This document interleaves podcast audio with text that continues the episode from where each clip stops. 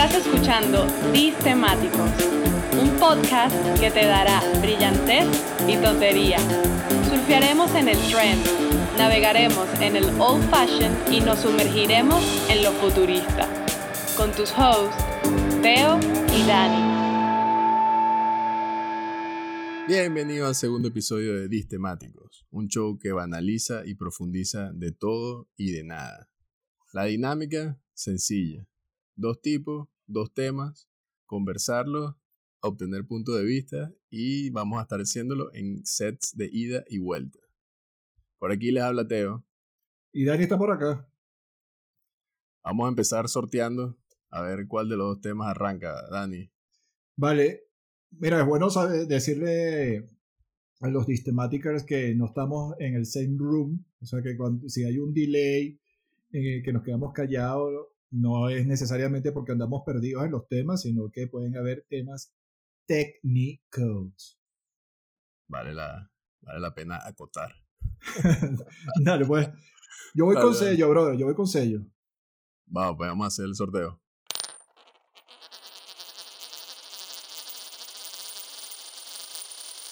Sello. Te toca a ti. Bueno, bueno, bueno, bueno. Eh, esta vez me tocó a mí. Y lo que. Tema que voy a tratar hoy es algo que he venido viendo y es que ahorita nos estamos regularizando, estamos regularizando el hecho de seguir con indiscreción y malicia. Y esa, eso nos lo está permitiendo mucho las redes sociales. Entonces, ¿qué, ¿qué, pasa? Nosotros monitoreamos y detrás de todo ese monitoreo y esa seguimiento de usuarios, eh, por detrás hay mucha inseguridad de lo que están detrás del celular, lo que está delante de la pantalla, hay mucha envidia, pero también hay mucha admiración. Y eso se consume mucho el día de tantas personas ahorita. Mi tema es el stalking. Que es Hoy vamos a hablar y te voy a preguntar de, de si eso es un trend ahora si eso existió siempre, si eso va a peor, según tu punto de vista, si crees que hay algo positivo o si es una mierda. Entonces, no, no, no, no, bueno, cada quien tiene su punto de vista, ¿no? Eh, yo, yo te quiero preguntar a ti primero, para ti, ¿qué es ser stalker?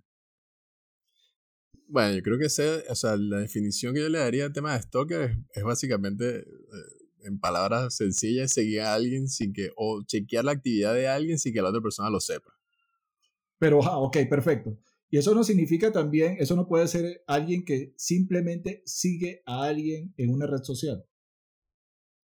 Pero lo que pasa es que yo creo que el stalker va más allá. El stalker va, está más encima o pendiente de la actividad. O sea, está no es que simplemente voy siguiendo y voy viendo, sino que está pendiente de qué está haciendo hoy o qué, qué posteó o qué, está, o que está dándole like.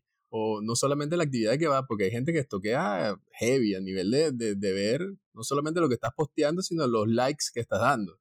Bueno, entonces, coño. E, e, entonces, de alguna manera estás espiando o estás revisando varias veces. Claro ese es un patrón, de, es un patrón de comportamiento de alguna manera, ¿no? Ah, estoy seguro que, que, debe estar en este momento considerado entre algunas de las cosas que se deben tratar a nivel mental, ¿no? O sea, ¿por qué, te lo, ¿por qué te lo comento? Porque desde mi punto de vista hay como una línea gris, ¿no? En lo que es esto, el, el, seguir y el estoquear. Eh, cuando hay, hay, mucha gente que lo agarra en joda. No, que estoy estoqueando no sé qué. No, mira, que deja de estar estoqueando tal. Y y resulta que eh, quizás en, donde estamos tú y yo no es un tema tan, tan jodido, pero en Estados Unidos, por ejemplo, hay organizaciones ya avaladas por el Departamento de Justicia que tocan estos temas, ¿no? Porque el, el, el patrón de eh, stalking, que es en realidad acoso, que es ya cuando tú pasas esa, e, ese umbral línea. Exacto es cuando ya el comportamiento de este seguidor, de este follower, ya va más allá de la revisión de la cuenta, va, ese, empieza a, hacer sentir a esa otra persona apremiada, molesta o atemorizada, ¿no? claro, claro pero es que otro tema. Exacto, es que yo creo que va a depender mucho de, de, la intensidad de ese stalking, porque la verdad es que deben haber diferentes niveles inclusive, o sea, pero yo creo que el problema se convierte cuando ya, cuando ya es invasivo, cuando ya te, sientes parte o, quieres formar de manera forzada ser parte de algo que, de lo cual no eres parte. Entonces, por eso que yo creo que también, ah, es que seguramente hay diferentes niveles. Probablemente tú sigues alguna cuenta por curiosidad o, para chequear qué es lo que está pasando o ver lo que es trend o toda la cosa y que probablemente estás muy pendiente de lo que está posteando esa persona o esa cuenta durante el día. Pero estoy seguro y, y, lo que yo diría es que no, eso no, no lo veo mal. Oye, evidentemente lo que sí veo preocupante es, ese nivel de, de, invasividad o de invasión que puedes tener tú sobre la vida de la otra persona. O sea, acoso. Al final es un acoso, o sea, un acoso de que no solamente chequea, sino comenta, probablemente inclusive a nivel de comentarios inapropiados. Ahí es donde yo creo que está realmente el problema. Pero sí siento que hay una delgada línea en que si tú si no te cuidas y normalmente estás ahí dándole like a cualquier persona, a todo el mundo, comentando cualquier cantidad de vainas, puedes caer en un, en un área gris de medio estoqueo, o sea, no necesariamente el seguir o estar pendiente de unas publicaciones, pero e, ese nivel de, de, interacción o esa necesidad que puede sentir la persona de interactuar con algo que... pero fíjate, hay, hay, personas que lo... Dime si tú esta escena no la has visto. O sea, es que porque ah. que, que, ni siquiera... Eh, eh, hay muchos eh, stalker lights que ni siquiera... Que, de, de closet. Exacto. De esto que, que ni siquiera quieren, es que no quieren interactuar. O sea, son personas... Es más, te, te voy a poner el ejemplo para ver si tú en algún momento lo has visto. Mm. Estás en una reunión o estás con un grupo de gente, eh, te estás tomando un café, te estás tomando una birra, qué sé yo, lo que sea. Y de repente alguien en medio de la conversación ahí dice, Marica, ¿viste a esta Jeva? ¿Viste qué gorda está? Erika, qué horrible esa jeva. ¿Viste con quién está este carajo? Qué bolas. O, o, o, pilas, verá qué bolas lo buena que está esta jeva. Qué hija de puta es. O que te diga, verga, no, no, no, no. De verdad, estos tipos se pasaron. Fíjate que, eh, ¿eso lo has vivido o no lo has vivido? Sí, por eso, pero nuevamente, ese, ese tipo de vaina que... ¿Qué hay detrás de eso? O sea, cuando tú tienes a una persona que se ocupa no solamente de seguir, pues tú puedes seguir a alguien para saber qué es la onda, cuál es el contenido que tiene en sus redes sociales, para estar al día, updated o que sea. Marico, ¿qué sentido tiene tú que te pongas a seguir a alguien con una intención destructiva? Porque tú te puedes quedar con esos comentarios. ¿Por qué los exteriorizas? No, por eso, o sea, que esa es la, entre comillas, la libertad o el poder que da el tema de las redes sociales, porque al final sí, al final tú inclusive la de, es una democracia que tú puedes decidir a quién carajo seguir y a quién no, y inclusive si, no solamente a quién seguir, sino quién te sigue y quién no. Ah, yo creo que va mucho de, de la mano con, con ah, obviamente con cada uno, pues, y, y, ese, y ese como, no sé si ponerlo así, como capacidad de manejo de esas vainas, porque la, la verdad es que una cosa es, tú estás mencionando ahí temas más que todo físicos de la vida, pero hay, inclusive temas profesionales también, o sea, vainas que, que tú de repente estás publicando, no sé, en tu, en tu LinkedIn sobre alguna vaina y hay gente que se puede dedicar a destruir tu trabajo y a querer opinar en contra y llevarte la contraria siempre o ni siquiera tratando de argumentar, sino por, por literalmente por joderte la vida. Eh, a nivel personal, evidentemente es como más evidente pero yo creo que eso pasa por... por sí, eso ya, no, y eso es bastante creepy, ¿no? Cuando yo pasas esa línea de, de, de, querer hacerle daño de forma explícita a la persona, bien sea de forma virtual o física.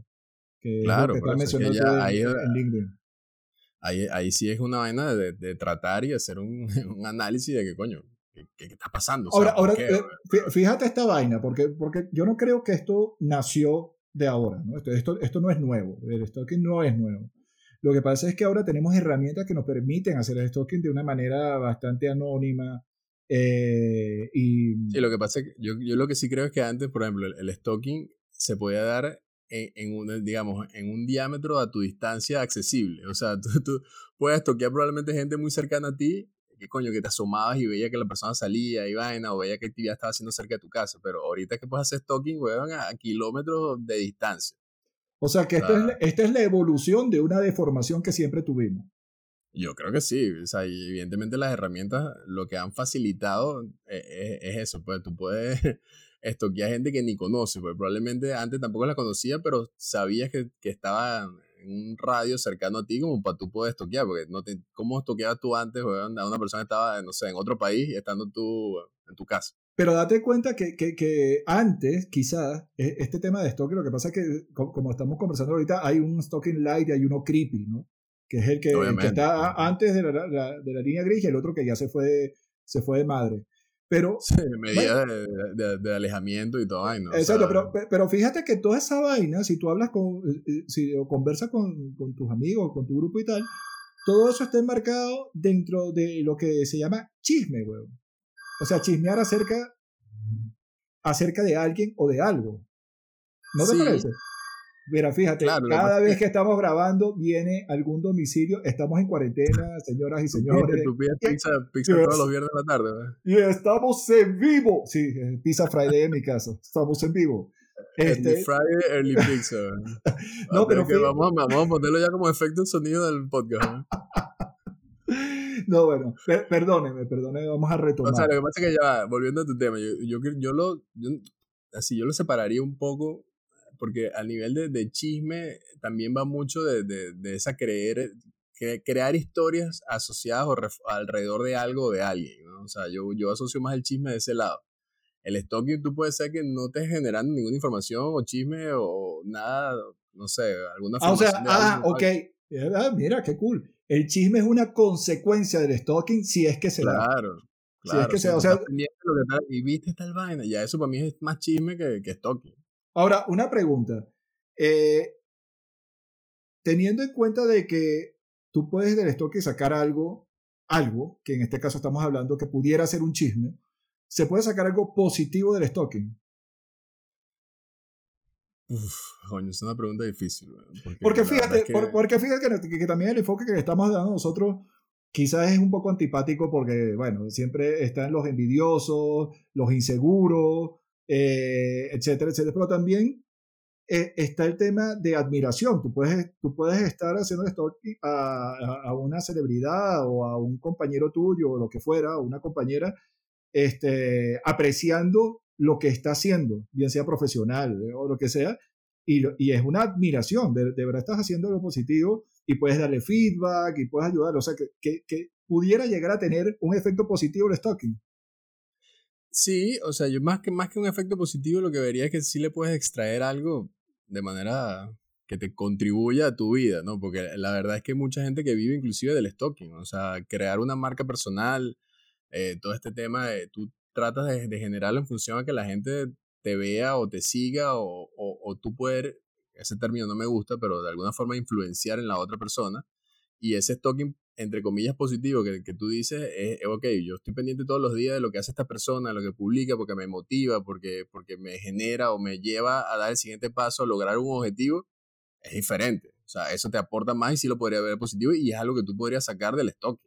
Pilas. también, tú estás entrando... Exacto, si es que le queremos sacar... Uh, algo positivo al stalker. Porque ah, por eso, porque tú puedes estar revisando el perfil de alguien diariamente porque sabes que esa persona todos los días te da un tip o te da algo que tú consideras o que has sacado provecho. Pero, algo pero eh, la gran mayoría nos va a decir, y con muchísima razón, que el stalking como stalking es algo peyorativo, porque tiene que está muy asociado al acoso. O sea, va, un poco más allá que no es simplemente, porque si no es sigue, simplemente seguir a alguien. Sí, por eso. yo creo que seguir, seguir, yo lo llevaría como seguir de una manera más activa, eh, lo podría llevar ahí como a ese lado del stock. Y ahora para, fíjate acá, para, para cerrar un poco acá, a mí siempre me encanta dejar recomendaciones a, a los niñas, a las niñas, a los niños y a, los ni, a las niñas que nos, que nos oyen, eh, acuerda, acerca de las recomendaciones que se podían dar en cada tema. En este caso del stalking, yo te voy a decir algunas que yo he pensado, yo quisiera también oír tu punto de vista, que, Marico, con el tema de stalking, disfruten más de las conexiones en lugar de estar eh, buscando eh, o teniendo intenciones por debajo. Sean más sinceros con las conexiones. Eh, otra sería seguir usuarios que tengan contenido beneficioso para cada uno.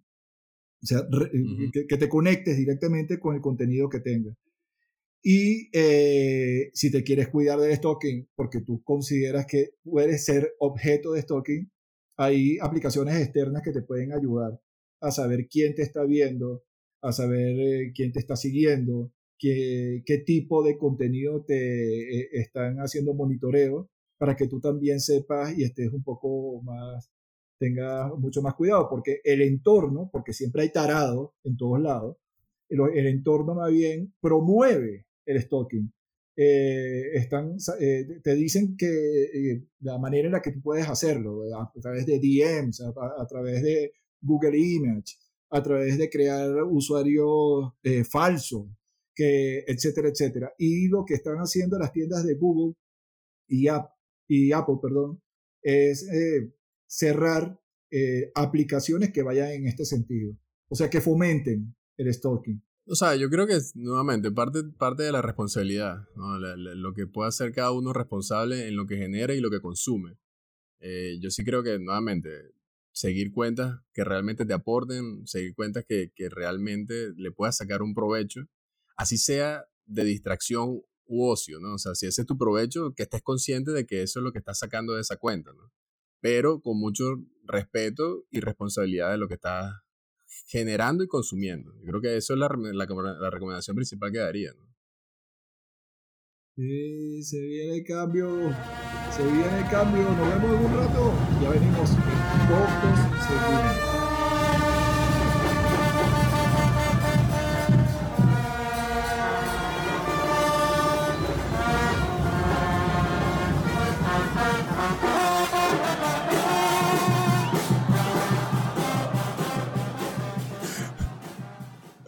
Ajá, y ahora sí, volvimos. Vamos con el segundo tema, Dani. Bueno, vamos, vamos, vamos a darle. ¿Qué traes por ahí? Dale, aquí traes un tema que, bueno, nace, eh, pues hace poco vi un show de, de stand que acaba de publicar Netflix, de un comediante que se llama Eric Andre. El show se llama Legalize Everything y más allá de hablar del show, porque lo intentamos, pero vimos que no pudiste pasar el minuto 5 de, ah, no, no, no. de la vaina. Este, sí quiero traer a colación uno de los temas que, que saqué de, de, todo lo que vi en, en el stand-up y hablar sobre la hipocresía en la lucha contra las drogas. ¿Cómo? O sea, porque yo sí creo que quiero plantearlo en como en dos platos, ¿no? Uno, lo relacionado con las drogas ilícitas y otro relacionado con las drogas lícitas. Okay. Y en función a eso, ver desde tu punto de vista en cuanto a, a, lo que puedes percibir de, lo que está sucediendo actualmente en la sociedad con respecto a esos dos, esos dos grandes pedazos, esas dos cosas. ¿no? ¿Tú crees que hay una guerra real en contra de las drogas? Guerra entre comillas, ¿no? Por, ante la ausencia de otro término, vamos a usar el que mediáticamente se usa mucho, aunque no estemos de acuerdo, pero bueno, ¿tú crees que hay una guerra real sobre en un, por un lado las drogas ilícitas y por otro lado las drogas lícitas? Bueno, en años recientes, en, las, en los países desarrollados, eh, no, no, no, lo enfoco como una, como una guerra, pero sí como una campaña de concientización para el consumo de drogas lícitas. Eh, todo, todo, todo está eh, el tema de medicamentos, eh, medicamentos em, hechos con prescripción. Hay mucha educación y mucha concientización con, de parte de los pacientes porque se ha evidenciado una corrupción enorme entre las mafias de las compañías farmacéuticas y los profesionales de la salud, ¿no? Donde los, consumidores finales. Pero, es que, ah, pero, es que, los consumidores finales pueden llegar a ser vulnerables, porque hay unos que consumen y se hacen adictos sin saber que se van a hacer adictos. Y hay otros que ya cuando están metidos en la rueda ya es muy jodido echarle para atrás. Entonces, mm. ahí hay un tema, eh, sí me he dado cuenta que ha habido una campaña muy fuerte de concientización y eso con respecto a las lícitas y a nivel de, de medicación, no hablemos de alcohol, el alcohol está regularizado, está legalizado, tanto como el cigarrillo y otras drogas más, con lo cual queda mucho de responsabilidad del usuario y, y, también está trabajado para mayores de edad. Y también hay programas de educación para menores de edad. Ahora, como los responsables de, eh, las compañías que están a cargo de, de llevar este producto a la mano de los consumidores lo tratan, ya eso es otro tema. Eh, porque el Estado, por ejemplo, no lo, la única manera que los castiga es con impuestos. Más allá de eso, no se puede meter porque ya todo está regularizado. Ahora, en el caso de la parte eh, ilícita, que, que es donde está este, esta, este tratamiento de guerra, lucha y tema bélico que viene desde los 80 con Ronald Reagan, eh, es que es un tema de sándwich, ¿verdad? Los que están luchando por eso son los pobres policías, bueno, los pobres. Los hijos de puta. porque no, no, no todos son ah, pobres ni, No, son ni puta, pero... No, pero, la gran mayoría sí. Pero si forman parte, si forman parte de, de, del entramado que puede tener, bien sea del lado positivo como del lado negativo en cuanto a la lucha de ilícitos. Claro, pero... Son parte Exacto, pero ellos están metidos y ellos son los que están dando la cara en la calle, eh, sean corruptos o no sean corruptos, pero están metidos ahí en la candela porque los que son políticos y tomadores de decisiones a nivel de Estado, esos están enchufados, tienen, eh, eh, se financian con drogas, se financian con cárteles, por lo cual hay una hipocresía enorme y eso no van a hacer nada para que la rueda ande. Y por los consumidores, los consumidores siempre van a conseguir la droga ilícita. Con lo cual, claro. Pero por eso, por ejemplo, o sea, ahí, ahí yo creo que sí coincido contigo, un tema importante en, en, cuanto a la hipocresía de los altos, así, altos poderes o las altas esferas de gobiernos y, personas que tienen esa capacidad de mover eh, o apalancarse en, un mecanismo que evidentemente tiene una fuerza enorme, o sea, porque sabemos que el tema de las drogas lícitas o ilícitas tiene un componente pesadísimo en nuestra sociedad. Entonces, pero, nuevamente, si estamos conscientes de valores estadísticos, por lo menos en Estados Unidos, hay una altísima porcentaje de la población que se encuentra en rehabilitación que está en rehabilitación por drogas lícitas. Entonces, yo estoy peleando una guerra, entre comillas, contra drogas ilícitas, pero ¿qué estoy haciendo yo también para disminuir o, para, sí, para que la, la guerra contra las, las drogas lícitas también ganarla? O sea, porque, porque al final estoy haciendo mucho más daño, inclusive que lo que puede estar sucediendo del lado, pasa que el otro lado es más publicitado por la, por, porque es ilegal. Pero es que estamos hablando, es que esto es un tema de, de salud pública, e, esto es un tema sanitario. Y a menos como lo veo yo, ¿no? Y, eh, cuando hablamos de temas lícitos, se, asume que ya los tomadores de decisiones en, en, en, en, las esferas del poder ya tomaron decisiones en un momento determinado para regularizar el uso y consumo de ciertos eh, productos, ¿sí? Con lo cual ahora lo que tú estás comentando de rehabilitación y tal, estas son medidas de, que se toman a partir de excesos fuera del uso eh, consciente de la manera que se tiene que utilizar esas drogas. Eh, entonces ahí se asume, asumen ellos la misma responsabilidad de, bueno, ok, te puse esto para que lo consumieras, la cagaste, pero bueno, yo como soy Estado, como tengo la, necesidad de que mis ciudadanos estén bien, bueno, te doy programas de rehabilitación, pero, eh, eh, ojo, estamos hablando también de países desarrollados, ¿no? Eh, porque hay una responsabilidad compartida, pero con la ilícita, con la ilícita no, con la ilícita no, van a, van a lo que van este, tratando de menguar la oferta de droga, menguar la oferta de droga, porque no la van a acabar, porque la demanda siempre va a estar. Ah, pero ¿y tú crees entonces lo que se plantea como solución o como una de las posibles soluciones que sea legalizar las drogas, ¿tú crees que ayude? Para mí esa vaina no, para mí una, eh, la, la solución no es dicotómica, o sea, no es o legaliza o no legaliza, me parece una visión exageradamente miope. Para mí esa vaina se tiene que trabajar en tres, de tres formas. Mira, a los menores de edad darle educación, darle educación y seguimiento, así como los papás. Para los mayores de edad, darle concientización de lo que es el, eh, el, uso y consumo de drogas.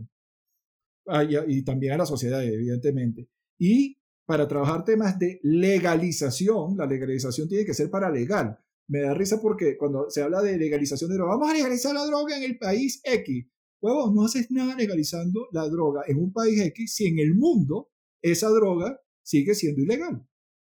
Tienes que buscar la manera de trabajar para legalmente, o sea, de, fuera de tus fronteras para que haya una armonía en la legalización que tú estás persiguiendo. Por eso te digo que no es un tema sencillo, esto es un proceso muy largo, esto es un cambio cultural y, social.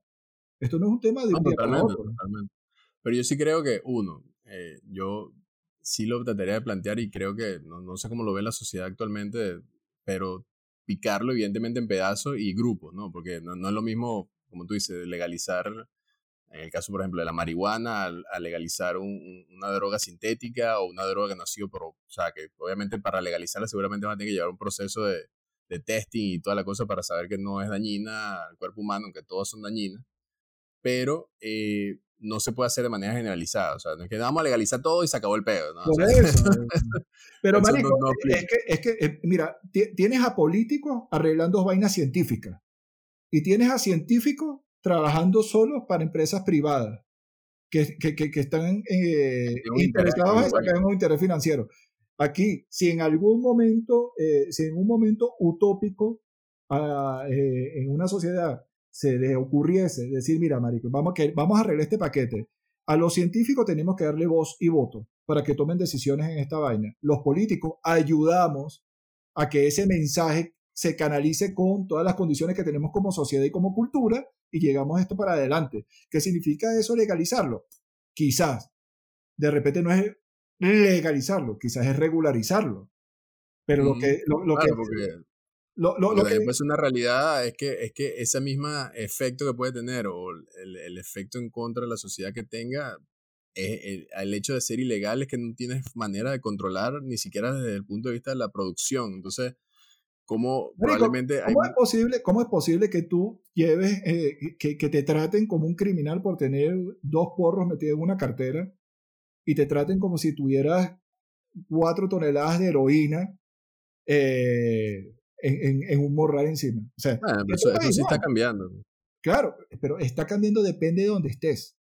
Claro, claro, claro. O sea, que, que, te, que, que te pillen en un estado de Estados Unidos que en otro, o que te pillen en un país de Latinoamérica que en otro, te, te jodes la vida. Totalmente te jodes la vida. Y, y, cuando son flacos que tienen 19 años, bienvenido al domicilio de las pizzas del viernes. Eso no, eso no quiere decir que cambio de set. el cambio de set todavía queda un minuto, así que... Esta vaina se llama Pizza Friday. Mira, pero vamos a aprovechar la Pizza Friday también porque yo creo que ahí sí es importante eh, señalar o diferenciar el tema del uso del abuso, que también es mucho lo que se da, se da con la droga lícita. Para mí, esa vaina, para mí esa vaina es rock and roll total. O sea, si estamos hablando de droga, de, de drogas recreativas, pilas, ¿ok? No hablemos de la, porque aquí, aquí sí podemos romper medicinales de recreativo, ¿verdad? ¿Me, me, das ese permiso? ¿Me das esa licencia? Adelante. Aquí hay libertad absoluta. Aquí, no podemos hablar de recreativo y, y medicinal. Si estamos hablando de recreativas, que aquí podemos meter desde la cerveza con el cigarrillo, pasando por porro, cocaína, eh, MDMA, eh, etcétera, etcétera, etcétera. Esa, ¿Cómo sabes tú tanto? ¿Ah? ¿Cómo sabes tú tanto? Porque tengo amigos, weón. Ah, ok. Este, todo eso es rock eso es abuso, bro. O sea, es muy jodido que tú veas, me voy a meter una línea y bien. O me voy a meter un porraco y bien. ¿Por qué, weón? O sea, el porraco te lleva... Pero lo mismo, te estás tomando, ¿por qué te tomas un ron? ¿Por qué te tomas un whisky? Porque es recreativo, todo es abuso. Tú no, necesitas, no necesitas esa vaina. No necesitas eso, exacto. Pero está Perfecto, pero es diferente que te tomes un ron a que te tomes una botella de ron. Exactamente, ahí está. Ahí te estás sobrepasando. O sea, ahí estás sobreabusando. estás sobreabusando. o sea, para ti, literalmente, un vaso de ron ya es un abuso, la botella es un sobreabuso. Pero, y me parece, y me parece bien. me parece bien. O sea, me parece abusar. a mí me, yo estoy de acuerdo con abusar. Pero no lleguemos al sobreabuso. Eh, no El sobreabuso, ya cada quien es responsable de su sobreabuso al día siguiente. Pero eso es abusar y eso está bien. Ahora, con respecto a las eh, medicinales, ahí sí es uso. Ahí abusar te estás cagando la vida. Porque tú estás utilizando eh, la droga porque tú tienes alguna carencia en tu organismo y la estás sopesando con una droga que te ayuda a tener tu organismo en condiciones óptimas. Porque lo que es recreativo, de óptima, un carajo. O sea, tú estás óptimo, tú estás óptimo. Te metas lo que te metas, y, repito, desde una cerveza, lo que sea, te va a alterar el organismo. Que tú me digas, no, bueno, es que un porro no hace, un porro hace. Un cigarrillo no hace nada, un cigarrillo hace. Una cerveza no hace nada, una cerveza hace. Ahora, la cuestión es en qué medida desconecta el organismo. Y, ojo, y está bien, muchachos. no, me grites, no me grites que. no, yo sí, o sea, en efecto, de hecho, viéndola así, estoy totalmente de acuerdo. Buscar, meterte tu cerveza es, para desbalancearte un poco. Pues. claro. Pero que tampoco buscar es como el sobreabuso. Pues. Eso estamos, eso estamos claros. Eh, ¿Estás escuchando? ¿Estás escuchando?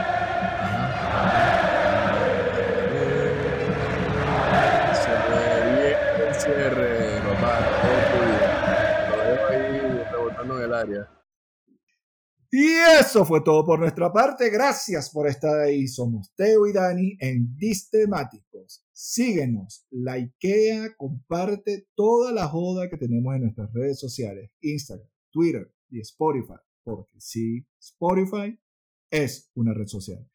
Y pilla nuestro próximo episodio antes que llegue la Play 5. off.